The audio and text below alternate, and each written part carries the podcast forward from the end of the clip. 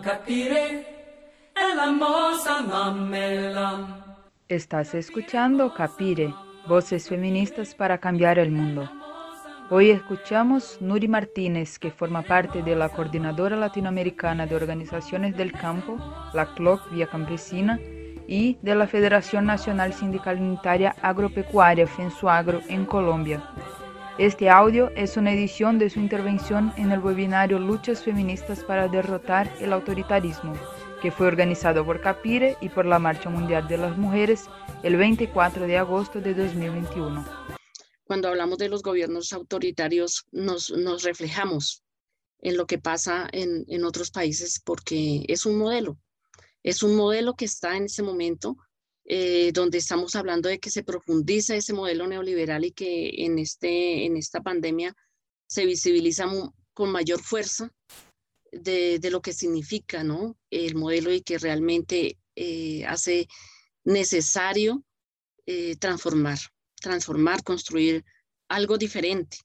Y, y efectivamente, nosotros acá en, en América Latina podemos decir que Guatemala, Brasil, Panamá, Paraguay, Colombia y otros países pues se parecen mucho, mucho en, el esquema que se tiene eh, de los gobiernos autoritarios, donde, donde lo que se quiere es eh, a través del poder militar acumular más capital a través del acaparamiento pues de los recursos naturales que pasa en todos en todo en todo el mundo y eh, sobre todo profundizando la violencia política, económica, cultural, social creemos que la mayoría de estos países pues realmente no tienen, no tienen, no hay soberanía y nosotros debemos luchar por la soberanía, sobre todo porque pues eh, efectivamente hace mucho, mucho rato que el modelo neoliberal eh, permite es que dependamos eh, todo el tiempo de,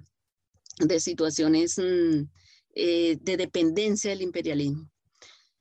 bueno, yo me voy a centrar un poco a hablar de Colombia para, para que se tenga el contexto de lo de Colombia, pero como he planteado, eh, con mucha semejanza en otros, en otros países. Desafortunadamente, eh, nosotros mm, estamos viviendo un conflicto armado a pesar de que ya hace cinco años se firmó un acuerdo de paz con, con, con la guerrilla más grande de América Latina, más antigua, y, sin embargo, pues seguimos nosotros mm, seguimos mm, con, con, con, la violencia, eh, donde podemos decir que de la firma del acuerdo a la fecha, pues tenemos más de 1.224 personas asesinadas y que son personas que, que, que la mayoría son de, de población rural, tanto eh, campesinos y campesinas como de los pueblos indígenas y de las comunidades negras. Y este año tenemos más de 378 muertos que han sido a través de masacres, que, no, que es donde asesinan más de una persona y que, eh, y que no está aquí en este, en, este indicador eh, las personas que están siendo asesinadas desde ayer para acá, digamos que no está esta semana, eh, por haber participado en el paro nacional como un estallido social, un estallido de rebeldía, y fueron asesinados un joven líder ¿sí? De, de, esa movilización y dos mujeres también.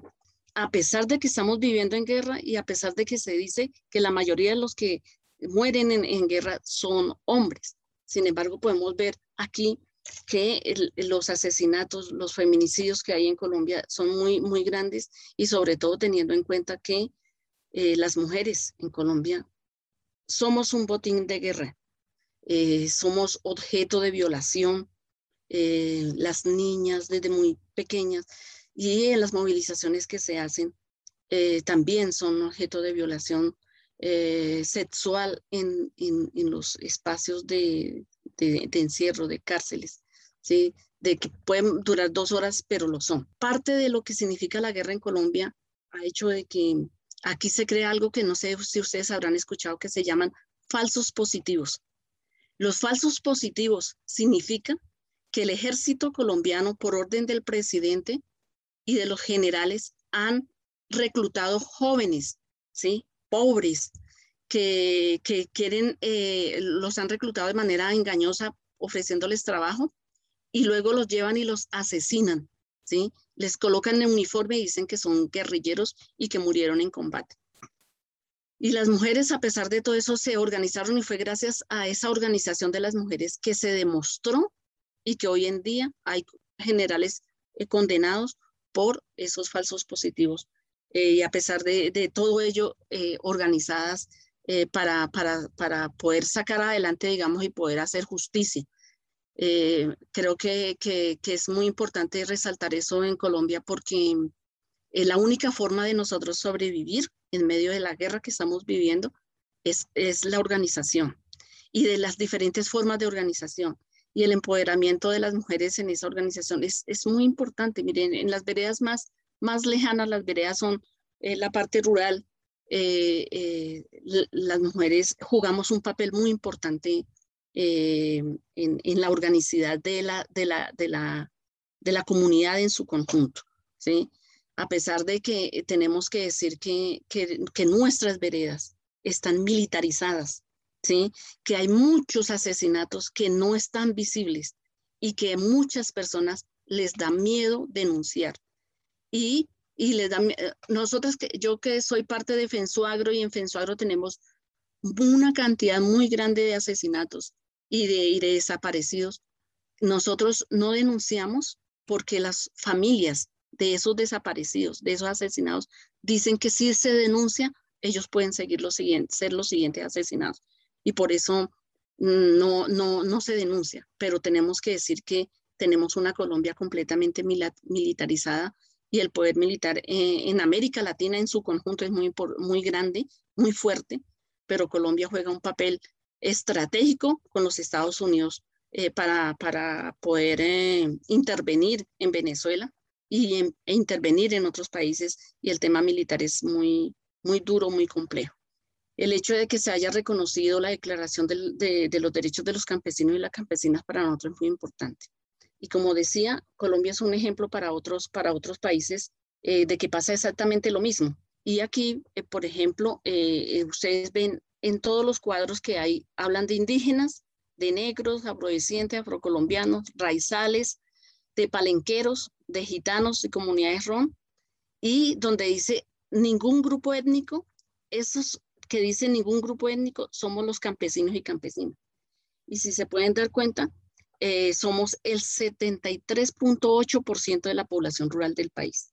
Sin embargo, no nos reconocen como campesinos y campesinas. Hubo un, censo hace, hace, hace poco eh, donde el 83% de las mujeres encuestadas en los centros poblados o rural disperso eh, se reconocen como campesinas. Sin embargo, aquí eh, Colombia no reconoció la declaración. Bueno, aquí ya se plantean, son, son las actividades de, de, la población rural, pero ahí se, se coloca todo. No, no hay distinción porque nosotros no somos digamos, reconocidos como sujetos de derecho. Las mujeres, sobre todo en, Colombia, eh, viven en la pobreza, ¿sí? Eh, sobre todo las mujeres eh, campesinas de los pueblos indígenas y, comunidades negras, y también ver de que no, no importa, digamos, la edad de las mujeres, pueden llegar a ser muy mayores y sin embargo tienen que seguir haciendo un trabajo bastante fuerte ¿sí? En condiciones de verdad de, sanitarias bastante complejas y que ahorita la pandemia lo mostró mucho más. Y decir que, las mujeres eh, siempre, a pesar de todo lo que, lo que, lo que pueda haber, eh, el, mismo sistema ha obligado a que sean las responsables de los hogares, ¿cierto? Que tengan que responder eh, tanto, tanto en, su casa como, como trabajar afuera a pesar de que la, encuesta muestra de que, de que no hay oportunidades tampoco de estudiar, ¿sí? Donde, donde la posibilidad de, pasar a, la escuela media o superior es mínima y donde la mayoría de la población está ubicada para hacer la primaria, que es lo básico, aprender a leer y escribir y conocer. Y el trabajo es bastante, bastante fuerte porque el agronegocio eh, ha, colocado grandes plantaciones de, monocultivos como el banano, como la caña, donde las mujeres tienen que hacer el mismo trabajo que hacen los hombres eh, por menos salario, ¿sí? Con menos condiciones eh, eh, que, que, le permita salud para, la, para las mujeres. nosotros decimos que, que, a pesar de todo esto, seguimos trabajando, ¿sí? Es una, una parte importante porque aquí hay que ver también el tema de la resistencia, de la lucha, de seguir allí, de seguir eh, construyendo, soberanía alimentaria, a pesar de que hay más de 15 millones de toneladas de alimentos que se importan anualmente, eh, nosotros seguimos, seguimos produciendo como, como una responsabilidad social que le corresponde al campesinado y a las mujeres sobre todo. Y aquí quiero plantear el, el hecho de que, de que con la violencia que se vive en el país, ¿sí? Con, con, con las ofensivas neoliberales que hay, que lo hace a través del Congreso, leyes represivas, eh, las mujeres seguimos organizadas. Yo aquí solamente quiero decir que, que con ese panorama eh, grande, eh, negativo, fuerte, duro, nosotros y nosotras las mujeres hemos planteado que, que la organización tiene que ser como la base fundamental de poder eh, eh, salir ¿sí? de la crisis, de poder eh, encontrar y construir un, un, país diferente.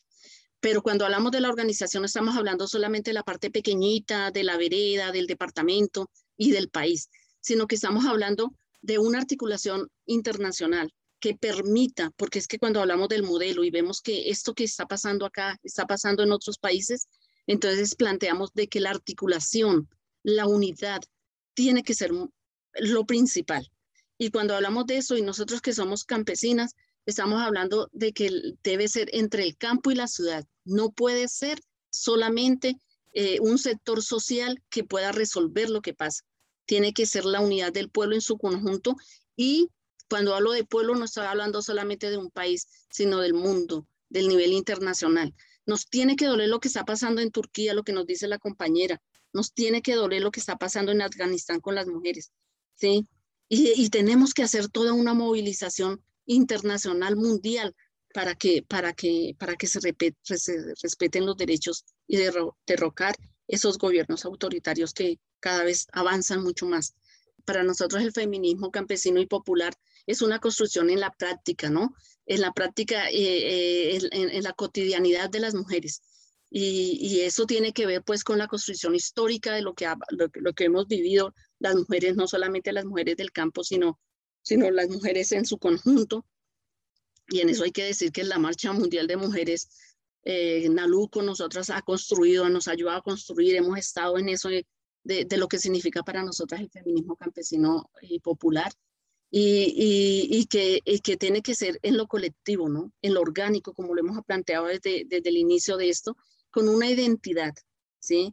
Con una identidad porque nosotras estamos viviendo una situación donde este mundo global y este sistema eh, lo que quiere es acabar con el campesinado en el mundo. Pero nosotros tenemos un deber social, un papel social, y esa es una, una, interpretación que tiene que tenerse todos los sectores sociales de cualquier eh, eh, país, de cualquier sociedad como tal, para transformar. Nosotros debemos seguir existiendo porque estamos hablando de soberanía alimentaria, porque estamos hablando de producción de alimentos. Por eso es tan importante esa identidad. Y el enfrentamiento al patriarcado y al capitalismo en el campo, y por eso planteamos de que se tiene que transformar y construir una sociedad nueva. ¿sí? Nuestra lucha por la tierra es parte del feminismo, nuestra lucha por el territorio, nuestra forma de ser en el campo. Hemos planteado de, todo el tiempo eh, eh, politizar la soberanía alimentaria, politizar nuestras propias prácticas y sobre todo em, entrar en debate la cotidianidad, las relaciones sociales, porque si no lo hacemos, pues nuestros compañeros están por un lado y nosotros por otro lado y la sociedad se construye de manera conjunta. Por eso nuestra campaña de base de violencia hacia las mujeres creemos que es algo que le corresponde también a los hombres de nuestras organizaciones. La participación política igualmente no puede ser solamente un espacio ahí, un cargo, sino que sea real, y, reconocer el trabajo nuestro eh, para así eh, transformar la sociedad donde, donde realmente haya, haya hombres y mujeres diferentes. Y por eso nosotros decimos que, que para hacer eso eh, tenemos que comenzar ya. No podemos esperar a que cambiemos de gobierno o que hagamos la revolución para que eh, hayan hombres y mujeres nuevas.